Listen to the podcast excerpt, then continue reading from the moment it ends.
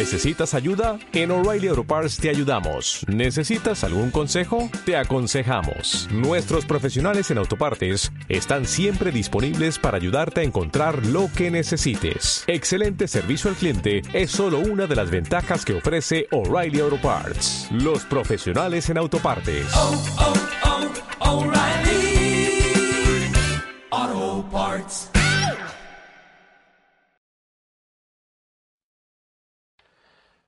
Cruces de divisas. Después de haber estado escuchando todo este curso y de haber practicado un poco en cuentas demo, hay algo que probablemente has notado. ¿Es que todo trata acerca del dólar estadounidense? Bueno, es que con los bancos centrales de todo el mundo teniendo billones de dólares en reservas, los commodities que se, que se negocian con el Greenbank, que es el billete estadounidense, y las muchísimas operaciones gigantescas financieras que también se transan en el dólar, se puede pensar que el mundo del forex gira en torno al billete estadounidense. Y fíjate, en general aproximadamente el 90% de todas las transacciones de los billones de dólares que se negocian al día en el mercado de divisas implican al dólar. El 90%. Del mismo modo, en tu cuenta demo habrás observado que no importa qué pares principales operes, es decir, euro-dólar, el dólar australiano dólar, dólar franco suizo, porque las noticias del dólar estadounidense dominan más o menos el movimiento, independientemente de las noticias de cualquier otro lugar. Entonces, ¿por qué buscar otra cosa además de los principales pares de divisas? Pues la respuesta es porque hay también muy buenas oportunidades en otros cruces, especialmente si quieres evitar la impredecible volatilidad del dólar estadounidense. Esta lección te abrirá el panorama sobre lo que son los cruces y te dará el conocimiento básico de cómo analizarlos. ¿Qué es un cruce de divisas? Básicamente es cualquier cruce de divisas que el dólar estadounidense no sea ni la moneda base ni la parte eh, cotizada, es decir, ni la contraparte.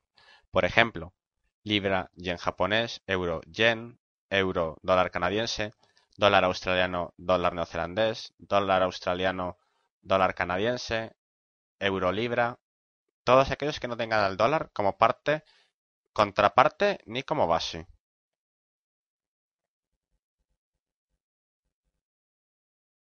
Como bien sabes, Operar en el mercado de divisas implica comparar unas monedas con otras, y siempre tendrás ventajas si, enfrentas a las débiles contra las fuertes. Solamente debes encontrar un país que tenga una debilidad fundamental en cuanto a la perspectiva para su futuro, quizás una preocupante situación política, y después compararlo con un país con fundamentales positivos, o al menos mejores, por ejemplo uno que tenga aumento en el empleo, un creciente superávit, etc. O basta con una buena perspectiva económica y política. De ahí puedes comparar sus monedas para tomar la mejor dirección a la hora de hacer el trading. Vamos a ver un ejemplo del mundo real. El 11 de enero del 2007, es decir, aquí, en el euro libra. Bueno, pues este día tanto el Banco de Inglaterra como el Banco Central Europeo establecieron liberar sus decisiones de política de tasa de tipo de interés. Esto condujo en la mañana a una especulación en los mercados de que el Banco Central Europeo subiría pronto la tasa de tipos de interés, mientras que el Banco de Inglaterra la mantendría tal cual está. Pero lo que ocurrió sorprendió al mercado, pues el Banco de Inglaterra aumentó su tasa en vez de mantenerla hasta el 5.25% y el Banco Central Europeo la mantuvo en el 3.50% en lugar de subirla. Y eso a pesar de las preocupaciones por la desaceleración del crecimiento en la eurozona. Entonces, ¿por qué hacer trading en estos cruces en lugar de pares principales con el euro, la libra, el franco, junto con el dólar estadounidense? Bueno, pues piensa estas dos hipótesis. Tranqui, todo se aclarará. 1. Las ventas minoristas de Estados Unidos. Estas cifras de ventas minoristas usualmente salen poco después de la decisión sobre las tasas de interés. Si tenías una mala o débil perspectiva sobre el euro y te fuiste en una posición corta en el euro dólar y luego un informe con malas cifras de ventas minoristas en Estados Unidos fuese publicado, probablemente haya sido una mala operación ir en corto y seguramente el par subió.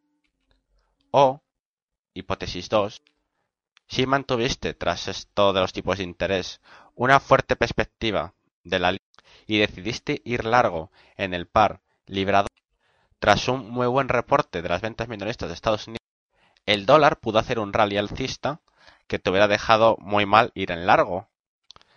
¿Te das cuenta? Se han publicado dos datos muy importantes con las tasas de interés del euro y de la libra. Sin embargo, luego se publicó, hipotéticamente, una noticia o un anuncio fundamental en el dólar estadounidense que prácticamente ensordeció lo que ocurrió en las divisas europeas. Nuevamente estamos a merced del dólar estadounidense. Entonces, volviendo a las tasas de interés, una vez el dato salga publicado, sabemos que las perspectivas sobre el euro son más débiles. Se supone que van a subir las tasas de interés, pero sin embargo las mantuvieron pese a la preocupación de la desaceleración en la eurozona.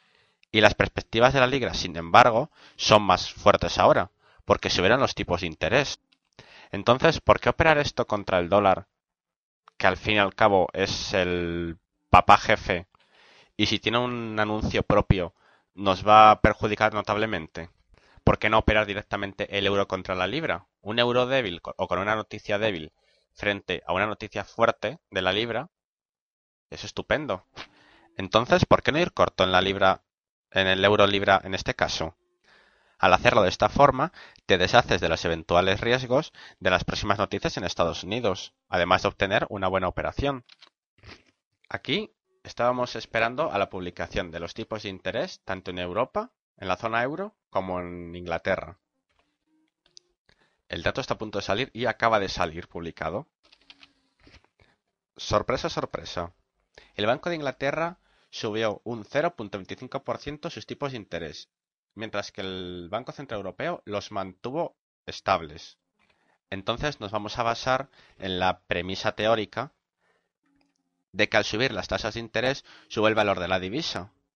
Entonces decidimos ir cortos, ahora que acaba de producirse ya el movimiento más fuerte, pero bueno, de todos modos, ya ha pasado parte de bastantes minutos. No sé exactamente, estos son gráficas de una hora.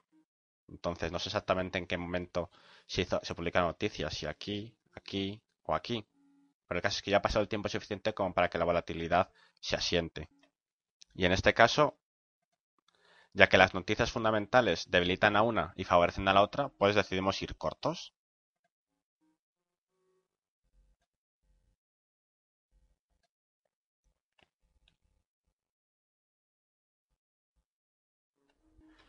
¿Eh?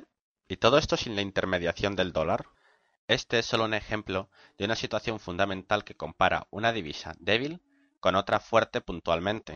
Con las seis divisas principales, excluyendo al dólar estadounidense, hay bastantes posibilidades de encontrar pares rentables y evitar así la volatilidad errática del dólar estadounidense. Este video ha sido grabado para tradingunited.es. Si te ha gustado, puedes hacer clic en me gusta y puedes compartirlo en compartir. Recuerda que puedes participar en nuestro foro siempre que quieras.